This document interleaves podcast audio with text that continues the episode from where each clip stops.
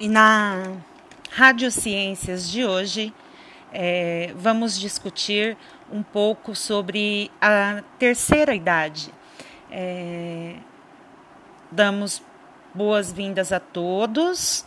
É, apresentamos a nossa entrevistada da noite, é, que vai nos esclarecer um pouco é, como é envelhecer, como é essa trajetória para o idoso é, e o que acontece com os cinco sentidos com o tato, com a visão, com o paladar, com a audição, é, no decorrer da nossa trajetória de vida, até atingirmos a senidade. É, convidamos a especialista de hoje para se apresentar, a doutora geriatra Luísa Tonches Diniz. Boa noite. Considerando as informações, explique o que é comum é, os idosos, é, por que, é comum eles correrem mais riscos de sofrer acidentes domésticos? Os idosos têm a capacidade funcional do organismo. Com o é, passar dos anos, os cinco sentidos olfato, paladar, tato, visão e audição tornam-se menos eficientes. Inter, inter, inter, interferindo na segurança das atividades diárias e no bem-estar geral.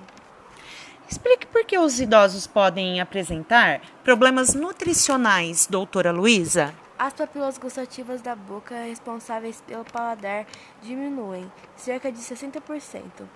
A falta de percepção do, sal, do sabor e do olfato reduz o interesse pela alimentação, causando desnutrição ou pode levar o idoso a acrescentar mais sal, sal, hum, açúcar.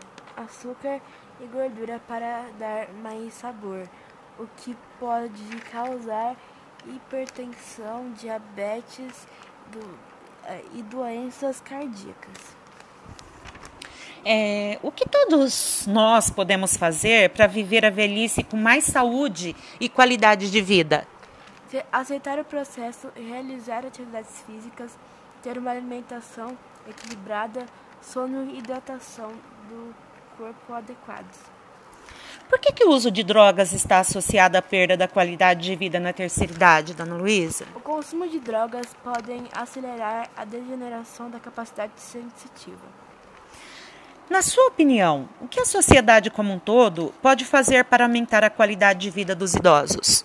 Promover políticas públicas de inclusão dos idosos, tratá-los com carinho e atenção, oferecer um bom sistema previdenciário